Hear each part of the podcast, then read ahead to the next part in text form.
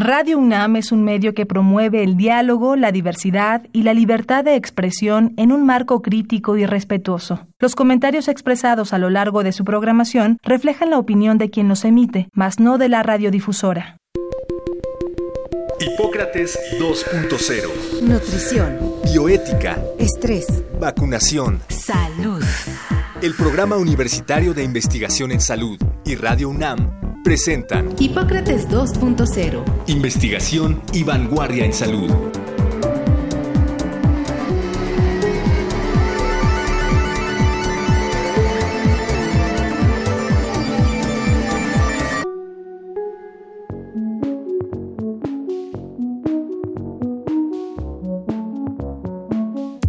¿Qué tal? Bienvenidos a Hipócrates 2.0. Yo soy Mauricio Rodríguez. Como cada semana les doy la más cordial bienvenida. Qué bueno que nos están acompañando aquí en Radio UNAM. En el programa de hoy vamos a platicar con el doctor Arnoldo Kraus. Él es eh, médico, escritor, profesor de la Facultad de Medicina de la UNAM, miembro del Seminario de Cultura Mexicana y del Colegio de Bioética. Colabora cada semana en el periódico El Universal y mensualmente en la revista Nexos y entre sus libros destaca eh, Decir adiós, Decirse adiós en el 2015 y La morada infinita, Entender la vida y pensar la muerte en, del 2019 y justamente a propósito de su último libro se llama Bitácora de mi pandemia eh, publicado el año pasado, en 2020, eh, es que lo invitamos para que pues, nos comparta un poco las reflexiones que ahí plasmó y nos ayude también a entender eh, este inmenso fenómeno de la, de la pandemia. Así que, primero que nada, bienvenido Arnoldo a Hipócrates 2.0. Muchísimas gracias por aceptar la invitación. Gracias Mauricio y caray, me pones en aprietos cuando dices que a ver si les puedo ayudar a entender este fenómeno terrible. Pues, gracias, gracias. A ver qué logramos entre Tú tienes una muy amplia productividad en pensando sobre la salud, escribiendo siempre sobre, sobre los temas más importantes de, de la medicina, la relación médico-paciente, el final de la vida, la bioética. Y, y de pronto un fenómeno como este eh, que estamos viviendo de la pandemia, la cuarentena, eh, una auténtica crisis sanitaria, suena de pronto como, como una oportunidad súper rica de oportunidades para un escritor como tú. Eh, ¿me, equivoco o más o menos encontraste algo así? Gracias, Mauricio. No, gracias. Lo dices bien. A partir de febrero o marzo, que el año pasado, ya el año pasado, cuando pues trabajé menos, al igual que todos, por confinamiento, por estar más encerrado en la casa, ya no trabajo en hospitales de gobierno, solo hago medicina privada y la UNAM estoy en un par de sitios que trabajo, empezó en cierta forma no a sobrarme tiempo, pero sí a darme cuenta de que había un binomio, como tú dices, que me caía, lo voy a decir muy feo, como anillo al dedo. El binomio era lo que sucedía con la pandemia, que en aquella época no sabíamos prácticamente nada, ahora sabemos más, y esa afición que tengo grande de escribir. Así que decidí que podría ser una buena oportunidad de empezar a reflexionar sobre el binomio eh, salud y escritura. Eh, y cuando inicié mis textos, yo no pensé que acabaría en un libro, Mauricio. Escribía para mí, como mucha gente lo hace cuando escribe, escribe para uno. Eh, lo, vas mencionando en el texto y, en mucho de lo que has escrito en, artículos y en otros textos, eh, tienes siempre esta, como, como este gusto por, por hacer pensar en que, el, en que los problemas son derivados de mucho de las actividades del hombre y, en este caso en particular, sí podríamos decir que, que, las actividades desmedidas, ¿no? la, invasión de ecosistemas, eh, la, hiperconectividad, los viajes, tantísima gente viajando, moviéndose, la, digamos, la sobreconcentración en, en, grandes ciudades, en grandes centros de trabajo, en gran, eso, pues aquí en, eso encontró este virus nuevo el, momento ideal para transmitirse tanto como lo está encontrando. Bien, Mauricio, es correcto lo que dices y tú mencionaste que me interesa la bioética. La bioética, si la tengo que definir en una forma sencilla, diría, es la ciencia de la supervivencia del ser humano, de la sociedad y del mundo. Así hablaré yo de la bioética. Tú has, tú has eh, participado con nosotros afortunadamente en este seminario que codirijo con Samuel Ponce de León, el seminario permanente de bioética, en donde tratamos muchos tipos de temas, no médicos, sino de bioética en general. Ahora que mencionas eh, eh, las referencias a las cuales hiciste alusión y yo agregué la palabra supervivencia a lo que tú comentas, creo que no hay ningún estudio, Mauricio, me corriges por favor, en donde se demuestre con un 100% de certeza que el problema de la emergencia del virus es por los destrozos que hemos hecho a la naturaleza. Aldo Leopold, uno de los fundadores de la bioética, decía hace 70 años, Mauricio Auditorio, que el ser humano es el cáncer de la Tierra. Esto lo dijo hace 70 años y tenía razón. Por supuesto que tenía razón.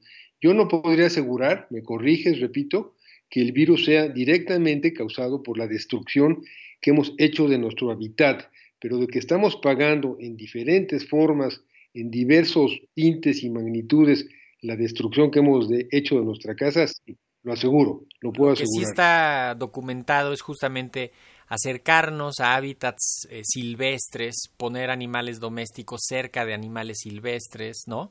Eh, acelerar la evolución de los virus, justamente por, por, la modificación de nichos ecológicos, se concentran más los animales, ¿no? Y además, esto que, que describo de pues la movilidad, o sea, vimos cómo se fue la epidemia inmediatamente a Europa, y a los sitios donde estaba más conectado esta región de China, Wuhan, donde empezó el problema, y vimos inmediatamente Nueva York, Washington, ¿no? California, que son los sitios conectados por, por aviones, ¿no? Y que ahí se sembró la epidemia en los otros países y pues también los sitios más poblados donde prendió más, ¿no? O sea, como justo este estilo de vida moderno pues eh, ahí encontró el, momento perfecto para, para, la transmisión y ya no digamos las comorbilidades, que sería otro, otro punto que me gustaría que lo, que lo reflexionáramos, ¿no? Las, las comorbilidades las veíamos como de lejitos, como algo naturalito de enfermedades crónico-degenerativas, pero este virus vino a, a cobrar una factura terrible con las, con las comorbilidades. Te comento, Mauricio, sí, la mitad de mi práctica es como reumatólogo y la otra mitad de mi práctica es como medicina interna. Entonces tengo una visión, voy a decir modestamente, perdón, amplia de lo que es la medicina interna y tú hablaste de comorbilidades y en un inicio se, se hablaba de diabetes mellitus, se hablaba de hipertensión arterial, se hablaba de obesidad, de cáncer o de pacientes que tomaban medicamentos que les llamamos inmunomoduladores o medicamentos para paliar el cáncer o tratar el cáncer que disminuyen las defensas. Eso fue en un principio y se tomó mucho en cuenta. También se dijo que no habría que tomar ibuprofeno y otras cosas que se han ido desmintiendo. De que la población vulnerable tiene más posibilidades de desarrollar COVID en forma más agresiva y mortal. Es cierto, Mauricio, pero conforme ha ido avanzando la pandemia, hemos visto que esta pandemia se asocia a lo que yo he llamado la pandemia de la pobreza. En México no lo sé, me encantaría saberlo, pero desafortunadamente creo muy poco en las estadísticas gubernamentales. Me encantaría saber, Mauricio, cuántas personas menores de 40 años han muerto y cuántas personas de estas menores de 40 están en los cuadros que llamamos de pobreza o de miseria. Sabemos que es muy alta en México la afectación de positividad o de muerte en población pobre. Entonces, lo que tú dijiste y yo repetí de la cronicidad es veraz, pero eso también ha ido modificándose, eh, Mauricio. no, no, sé si tú tengas el dato, nuevamente, si lo tienes, ayúdame. Sería muy interesante saber eh, cuántos pobres han muerto en México, cuántos son menores de 40, cuántos viven en un cuarto de 5 por 5 y todos se, se, contaminan y se mueren. Eso no lo podemos olvidar porque nuestro país recibió al coronavirus eh, ya muy pobre. Uno de cada dos mexicanos, o quizás más, son pobres o están en la miseria, y eso es eh, fundamental cuando estamos hablando de una pandemia. Claro, de hecho el, punto es, crucial porque la pobreza primero hace que, que no te puedas guardar cuando te dicen quédate en tu casa, pero además Claro. También cuando la gente se enferma, hay muchos que tienen que seguir saliendo, tienen que seguir trabajando y no tienen medios para la atención, eh, no tienen, en algunos casos la cultura de la salud está también trastocada, el acceso a los servicios de salud no les queda completamente claro y, y eso retrasa la atención, aumenta las complicaciones y, y pues pega, pega por triple, ¿no? Hemos visto gente que ha podido quedarse muchos meses, que incluso reprocha a los que tienen que salir como si, como si fuera como por gusto, y, y es pues doblemente trágico eso, no, no se pueden quedar porque tienen que salir a trabajar, pero además luego no se pueden quedar aún enfermos porque tienen que seguir saliendo, seguir saliendo a trabajar. Entonces sí hay, hay un efecto pues, devastador de la, de la pobreza que también no se ve que se, que se haya hecho mucho para eso, ¿no? Como que hubiera sido bien un, un no sé si un, una especie de salario mensual universal para que todo el mundo se pudiera quedar en su casa, ¿no? Bueno, en Estados Unidos lo hicieron, eran 600 dólares al mes, que no es mucho, por supuesto, pero lo hicieron. Y mira, Mauricio, yo creo que entre los periódicos en donde he escrito antes era la jornada, ahora afortunadamente ya no es la jornada, es el Universal, Letras Libres y Nexos. Yo creo que he escrito más de 2.000, 2.500 artículos, Mauricio. Y yo creo que en esa cantidad de artículos he mencionado, no sé, 100 veces, digo un número por decirlo, que el peor binomio que pueda haber, Mauricio, es ser pobre y ser enfermo. Ese es un binomio devastador. Y en México, lamentablemente, el gobierno que sea PRI, PAN, Morena, no ha logrado mejorar ni subsanar este fenómeno de la pobreza. Y ese binomio, lo vuelvo a repetir, ser pobre y ser enfermo es terrible. Entonces la pandemia nos cayó en un país bastante dañado, con un nivel de pobreza muy grande, con un nivel de disfuncionalidad hospitalaria enorme, que se ha eh, visto ahora eh, más que antes la ineficacia de nuestros hospitales, que ahora no culparía al gobierno actual, culparía por supuesto a la herencia de todos los gobiernos previos. Pero dejo ese mensaje, Mauricio, ser pobre y ser enfermo es devastador. Ahora, un, un tema que tocas mucho en el libro es el de la normalidad, ¿no? La, la, normalidad transformada, este, que cómo estamos pues viviendo algo que está completamente trastocado, la distancia con, con pues lo describes como desde el puesto de periódicos, la tienda, los vecinos, los parientes, ¿no? La, la, la vida que se ha virtualizado a través de las pantallas. Eh, y, y, también me gustaría invitarte a pensar cómo, cómo será que vamos a construir lo nuevo normal, además tomando en cuenta esto de que el problema fue tanta desigualdad, tanta inequidad, tanta injusticia social, tanta contaminación, tanta, tanta cosa mal hecha, eso no queremos que esté en la nueva normalidad. ¿no? Bueno, Mauricio, yo también señalo muchas veces que México es un país muy enfermo y estamos muy enfermos en muchos rubros. Y a mucha gente le pregunto, eh, con toda la neutralidad posible, lo hago con frecuencia porque yo platico mucho con pacientes y amigos que me digan eh, algunas notas o señalamientos o espacios para ser optimistas, para estar contentos en el México actual de enero 2021, diciembre 2020, noviembre 2020, y a la gente le cuesta mucho trabajo buscar algo de júbilo, algo de alegría. Es triste lo que digo, es muy triste, Mauricio. Este tema de la normalidad al cual haces tu alusión, pues tiene muchísimos bemoles, muchísimos. Yo podría decir ahorita cuatro o cinco ideas que se me ocurren. Una es la forma en que moría y muere la gente en el hospital, gente que no estaba enferma y que de repente enfermó y que muere en un aislamiento absoluto sin darse cuenta que van a morir porque no estaban enfermos y sin que sus allegados tengan la oportunidad de estar con ellos. Aquí México es un país en donde la familia afortunadamente existe y en donde acompañar a morir todavía es afortunadamente, repito, una situación bella de nuestro país, pero no han podido acompañar a sus personas a morir y no han iniciado el duelo y nunca lo van a terminar, no sé si nunca, pero les va a tardar mucho en terminar un duelo que no tuvieron tiempo de iniciarlo. Eso es parte de nuestra normalidad ahora, Mauricio, pero es una normalidad anormal. Pensemos en los niños, en los niños que están con suerte, tú ya dijiste, vamos a dividir a la población entre aquellos que pueden encerrarse en casa y seguir comiendo y aquellos que no pueden encerrarse en casa porque no tienen cómo comer. Allá son dos mundos, son dos realidades. Yo no puedo culpar de no confinarse a quien tiene que comer y conseguir la comida no para la próxima semana, sino para mañana o para pasado, que ahora la pobreza se ha incrementado grandemente y se va a incrementar más. Este año va a ser más difícil, yo pienso, por la pobreza que por la pandemia viral que nos está azotando. ¿Qué pasará con los chiquitos que no están socializando?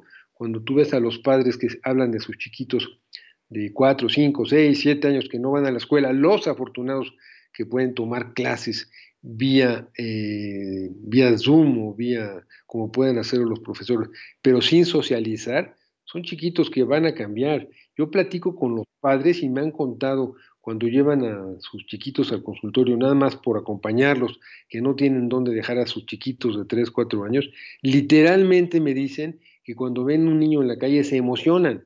Sí lo creo, no creo que estén exagerando, se emocionan porque ya no tienen qué hacer. No sé cómo fue tu época, Mauricio, de, de primaria y secundaria. La mía, yo era un gran burro, Mauricio, pero yo fui en esa época a la escuela a jugar, a socializar, a crecer con mis amigos, a hacer travesuras y a socializar. El estudio era importante, pero era mucho más importante el contacto humano. Sí, hemos, hemos, hemos, corroborado el, papel socializador de las escuelas y, y en efecto, ¿qué, ¿qué, va a pasar con, sobre todo de algunas edades críticas, ¿no? Los, los bebés más chicos, los niños más pequeñitos de, de dos años que comienzan en serio con sus primeros contactos sociales eh, eh, entre pares en las en las guarderías y en ya llevan un año sin tener esa oportunidad. Exacto ya llevan un año no y, y, conviviendo solo con adultos probablemente con los mismos adultos con los recursos que tengan porque tampoco o sea, se ha forzado esta convivencia, ¿no? De entre las familias, las parejas, los papás con los hijos, este, ¿no? Y, y, no todos tienen elementos intelectuales, afectivos. Dividimos a los pobres y a los ricos, pero también los que tienen eh, una buena situación económica y la madre trabajaba y el padre trabajaba,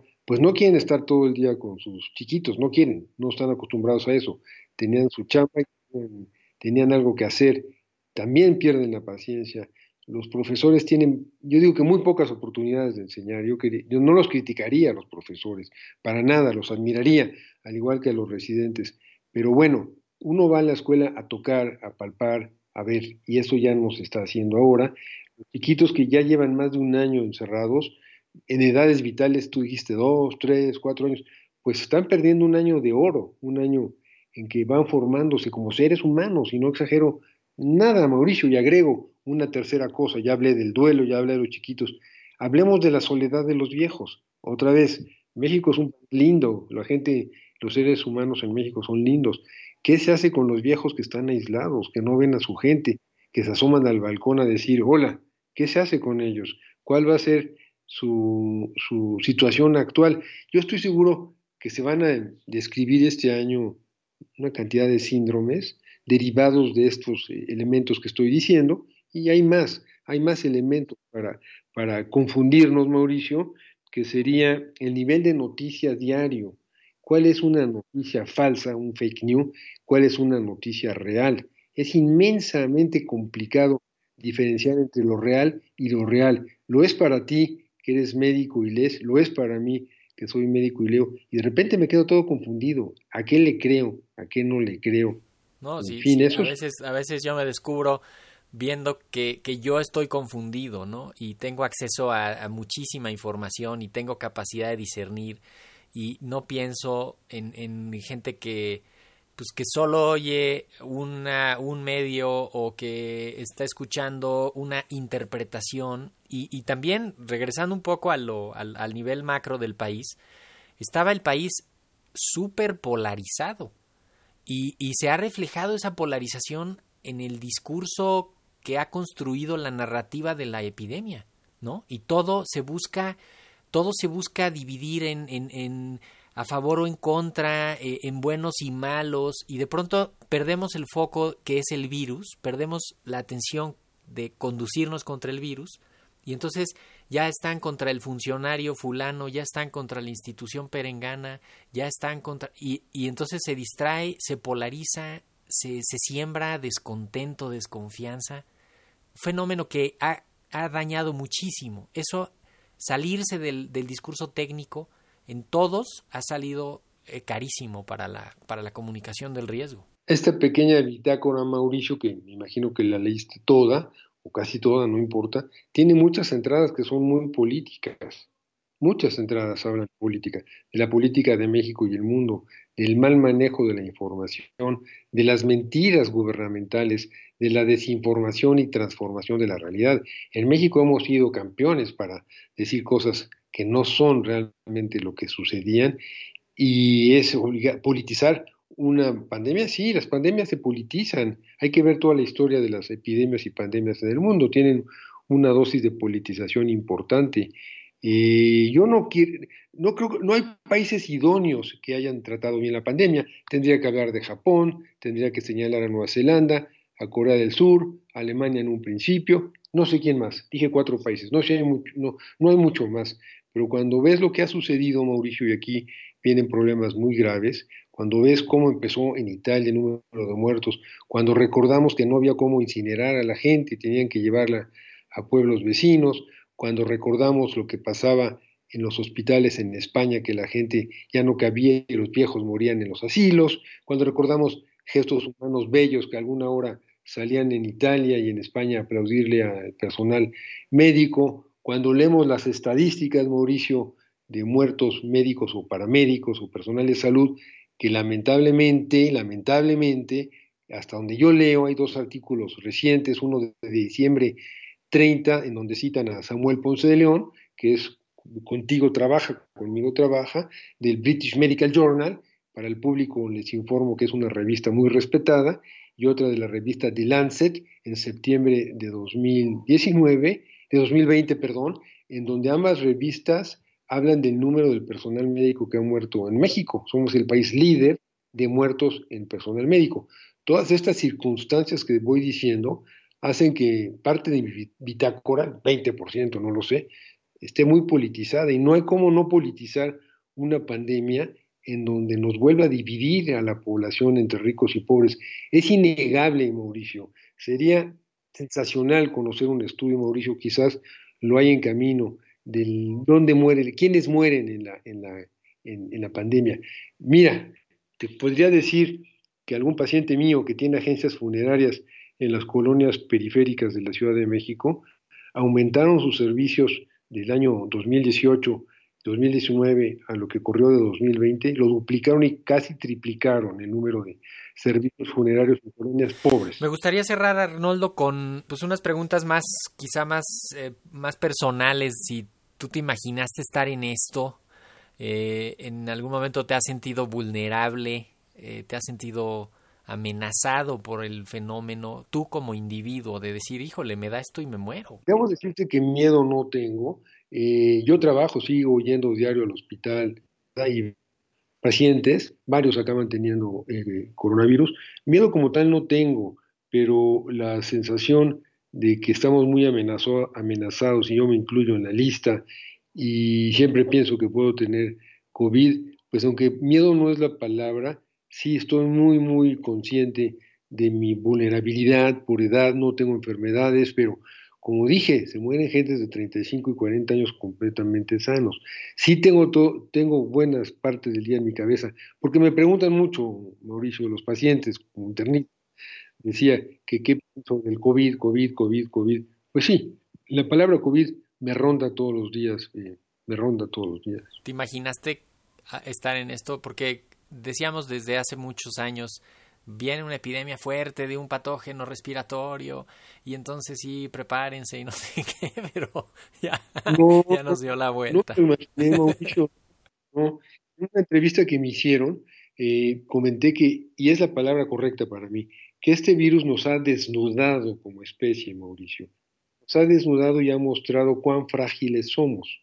Durante la pandemia ya mandamos cohetes a la luna y la biología molecular ha crecido mucho y tenemos vacunas en tiempo récord, corrígeme, tres vacunas con un 90% de eficacia es algo tremendo, habla de, la gran, gran, gran ciencia, de los grandes cerebros dedicados a estos. Yo creo que nunca ha habido en un periodo de nueve, diez meses eh, tres vacunas con 90% de eficacia, eso es altísimo, esos Sí, no. y, vienen más muy pronto. Vienen más muy pronto. Pero, Mauricio, ¿por qué no nos adelantamos? ¿Por qué no hacemos algo para que esto no suceda? En la, de, en, lo, en la última década ha habido muchas epidemias, tú lo sabes mejor que yo. Pues, no sé si habría manera de saber esto. Yo pienso que la cuestión preventiva y la cuestión de adelantarnos e incluso eh, eh, estos señalamientos que se hicieron de este gran mecenas, este gran altruista, se me va el nombre, caray, que adelantó que vendría una pandemia muy importante. Este, este mecenas que da, aporta mucho. Bill Gates. Bill Gates. Hay un video que ya corrió por todo, y sí lo dijo. Sí, sí, sí, sí lo dijo. ¿eh? Sí lo Mayo de 2019, Creo ¿no? que antes, pero dijo que venía algo. Dijo, dijo, está bien. Bill Gates lo dijo, ¿no? Y yo creo que muchos científicos también estaban aguardándolo. Sí, sí, sí. Yo, en medio de esta desgracia, celebro que te sentaste, escribiste esta bitácora. Eh, ya estaremos esperando los, los siguientes capítulos, los siguientes volúmenes y las reflexiones para entender este fenómeno tan complejo. Eh, Arnoldo Kraus, médico y escritor, muchísimas gracias por haber estado en Hipócrates 2.0. Gracias, Mauricio, gracias por la invitación. Y lamentablemente te diré que sí, pronto podría parecer, no va a ser así, pero una bitácora número dos, pues sí, hay material para escribirla. Tristemente lo digo, hay mucho material para escribirla. Así es.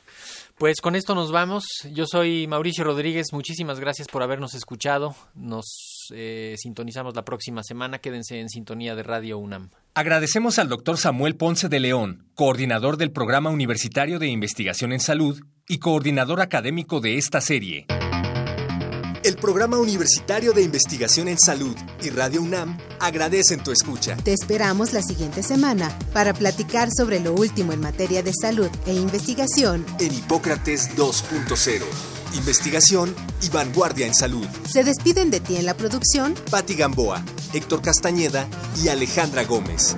Hipócrates 2.0. Radio UNAM. Experiencia Sonora.